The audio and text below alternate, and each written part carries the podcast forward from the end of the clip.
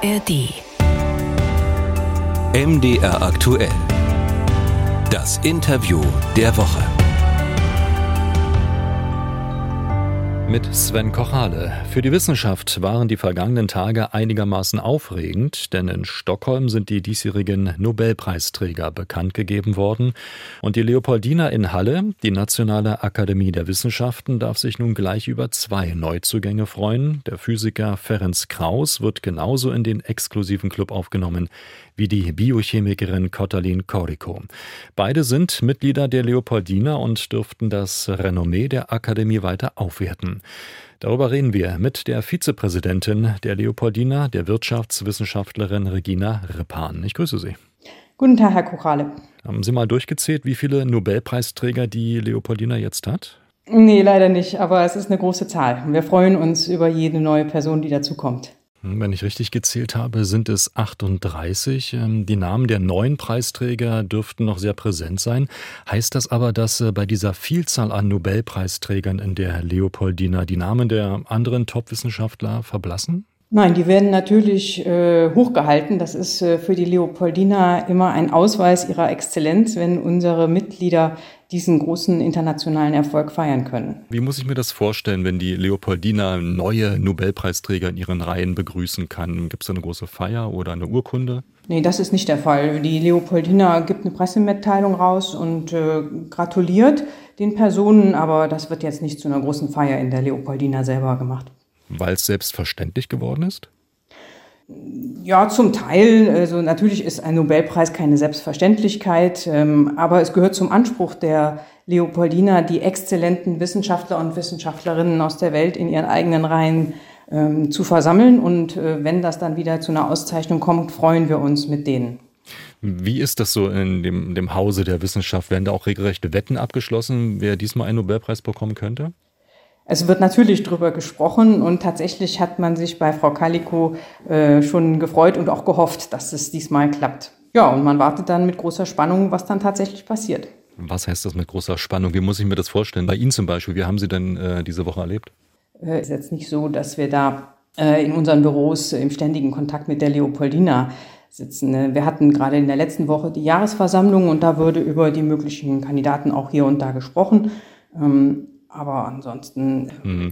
Was wir gesehen haben, ist, äh, dass in Stockholm auch nicht alles glatt gelaufen ist, äh, dass zum Beispiel in der Kategorie Chemie die Namen der Preisträger schon vor der eigentlichen offiziellen Bekanntgabe durchgesickert waren oder dass da auch die falsche Nummer unterwegs gewesen ist. Ähm, ist das so menschlich oder sollte das nicht passieren?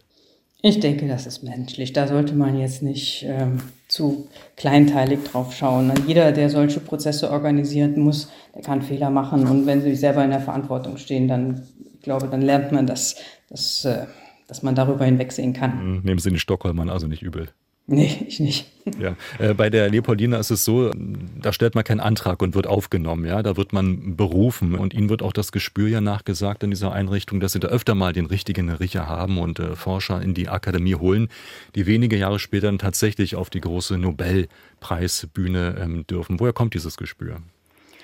Das liegt daran, dass die äh, Leopoldina ihre eigene, ihren Anspruch auf Exzellenz ausrichtet. Also es geht darum, wissenschaftliche Exzellenz nach vorne zu bringen und es gibt Berufungsverfahren, die sehr komplex sind, sich auf die Expertise zahlreicher Fachkolleginnen und Fachkollegen stützen und dann gibt es äh, sehr aufwendige und mehrstufige Verfahren, in denen man sich immer wieder versucht zu vergewissern, dass man wirklich die richtigen Personen äh, zuwählt. Denn das Zuwahlpotenzial ist begrenzt und äh, es gibt sehr viele exzellente Personen und wir wollen die Besten haben. Wie muss ich mir dieses Verfahren äh, vorstellen? Wonach fragen Sie dann zum Beispiel? Wen fragen Sie? Ähm, das wird aus der Akademie selber bestückt. Es, es, werden Vorschläge eingebracht, die Vorschläge werden begründet, es wird begutachtet, dann finden Diskussionen statt, es finden Abstimmungen statt, bei denen die verschiedenen Perspektiven auch benannt werden können und äh, es gibt mehrere Runden über die dieser Auswahlprozess stattfindet, ähm, um am Schluss sicherzustellen, dass wir alles bedacht haben, was relevant ist. Sie hören das Interview der Woche bei MDR aktuell mit der Vizepräsidentin der Leopoldina, der Wirtschaftswissenschaftlerin Regina Rippan. Was heißt es für die Nationale Akademie, wenn jetzt zwei neue Nobelpreisträger hinzukommen? Wie verändert sich dadurch auch das Ansehen vielleicht in der internationalen Forschungslandschaft? Ehrlich gesagt glaube ich, dass das am Ansehen der Leopoldina nicht viel ändert, denn die Tatsache, dass wir Nobelpreisträger und Trägerinnen in unseren Reihen haben, ist ja nichts Neues. Das äh, ist eigentlich jedes Jahr so, dass wir in dem einen oder anderen Fach äh, unter unseren äh, exzellenten Mitgliedern eine Person haben, die den Nobelpreis bekommt. Dennoch haben Sie jetzt Zugriff zu höheren Forschungsbudgets, die Sie verteilen können, entwickeln vielleicht neue Hightech-Labore oder spielt das ähm, da gar keine Rolle? Die Leopoldina forscht selber nicht. Sie hat einen Auftrag als Gelehrtengesellschaft, den Austausch zwischen Wissenschaftlern und Wissenschaftlerinnen zu fördern und die deutsche Wissenschaft im Ausland zu vertreten. Aber die vergibt im Wesentlichen keine eigenen Forschungsmittel. Wir können im Einzelfall können wir äh, Empfehlungen an die Politik formulieren. Wir können sagen, in diesem Feld der Medizin sollte mehr gemacht werden. Oder wir haben vor kurzem einen Bericht über die Erdwissenschaften verfasst und da geht es auch um, um die Empfehlung, bestimmte äh, Felder auszudehnen in der wissenschaftlichen Landschaft. Aber die Leopoldina bringt sich nicht selber in die Strukturierung der Spitzenforschung ein. Sie machen sich Gedanken gleichwohl über die Spitzenforschung auch in Deutschland. Wie sind Sie da aufgestellt, ähm, wo sich auch viele Nobelpreise stark mit dem Wissenschaftsstandort ähm, USA verbinden? Also Deutschland selber äh, ist in der, in der Wissenschaft äh, gut aufgestellt und das liegt daran, dass wir die Kombination von Forschung an Hochschulen und starken außeruniversitären Instituten haben. Das äh, hebt uns von vielen anderen Ländern ab. Es gibt zum Beispiel die Einrichtungen der Max-Planck-Gesellschaft, der Leibniz-Gemeinschaft, der Fraunhofer-Gesellschaft, der Helmholtz-Gemeinschaft. Alle die forschen auch mit einem sehr hohen Exzellenzanspruch. Zusätzlich haben wir noch Ressortforschungseinrichtungen und eine ausdifferenzierte Forschungsförderung und all das wirkt zusammen und ähm, führt dazu, dass der Forschungsstandort Deutschland prinzipiell gut aufgestellt ist. Auch im Vergleich zu den USA oder ist das ein falscher Eindruck, dass sich vieles nach wie vor auf äh, Übersee konzentriert? Der Eindruck ist schon richtig. Also die USA sind dominierend. Ähm, das äh, liegt mit Sicherheit auch äh, an der anderen unterschiedlichen Strukturierung äh, der Finanzen dort. Wir haben da den ganzen Bereich der privaten Hochschulen, die über Volumina verfügen, die in Deutschland gar nicht denkbar sind die Leopoldina mit diesen klugen, den besten Köpfen. Und ähm, Aufgabe dieser Einrichtung ist es ja insbesondere, Sie hatten es kurz angerissen, die Politik ähm, zu beraten, fundierte Hinweise zu geben aus der Wissenschaftswelt. Da spielen zum Beispiel Stellungnahmen für so internationale Politikformate wie die G20 oder die G7 eine Rolle.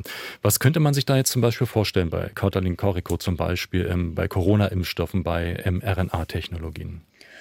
Also die ähm, Politikberatung der Leopoldina ist zum einen national und zum anderen international. Ähm, wir haben in beiden Bereichen unterschiedliche Formate.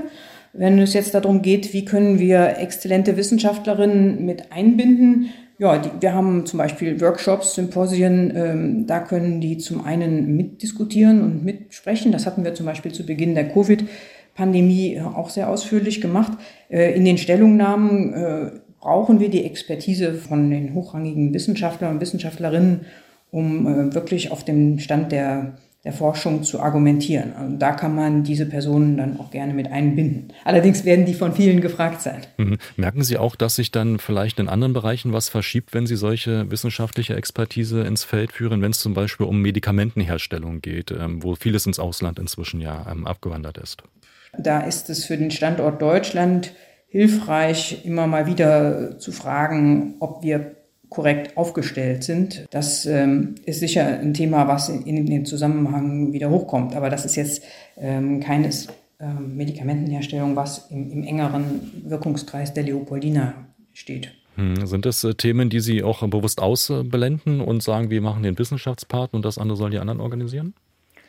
Nee, das kann man nicht sagen. Also die Leopoldina ist prinzipiell politik- und gesellschaftsberatend unterwegs und wenn es ein Thema gibt, was für ähm, wichtig erachtet wird, dann gehen wir auch über streng wissenschaftliche Fragestellungen hinaus. Also es gibt zum Beispiel einige Stellungnahmen, die sich um die, um die Wasserstoffwirtschaft ranken, um die Energieversorgung und den Transformationen zur Klimaneutralität, ähm, das ist auch jenseits der engen wissenschaftlichen Fragestellungen. Sie spielen als Leopoldina in einer Liga äh, mit äh, Nationalakademien in Großbritannien, Frankreich, in Schweden. Wie muss ich mir das vorstellen? Ist das ein Konkurrenzkampf oder neidet man sich da die Erfolge nicht? Nee, ein Konkurrenzgedanke existiert da nicht. Es gibt einen Gedanken der Kooperation. Wir wollen alle gemeinsam die Leistungsfähigkeit der Wissenschaft zum Vorteil von äh, Gesellschaften vorantreiben. Und ich glaube, es wird am meisten erreicht, wenn wir das tatsächlich gemeinsam machen. Dafür gibt es die ganzen nationalen, internationalen Verbünde auf europäischer, auf globaler Ebene wo man äh, dann versucht, gemeinsam voranzukommen. Kein Konkurrenzkampf, wo doch der Wissenschaftler auch um seine Ideen und äh, Projekte kämpft? Äh, die Aufgabenstellungen der verschiedenen Akademien unterscheiden sich. Manche können tatsächlich Forschungsmittel verteilen und die haben dann auch automatisch im eigenen Land eine andere Rolle wahrzunehmen als die Leopoldina in Deutschland. Und dann sind die, die Abstände zwischen den nationalen Systemen sind so groß, dass äh, Konkurrenz da kein relevanter Faktor ist. Sagt die Vizepräsidentin der Leopoldina, die Wirtschaftswissenschaftlerin Regina Rippan. Danke für diese Einblicke. Sehr gerne, Herr Kuchale.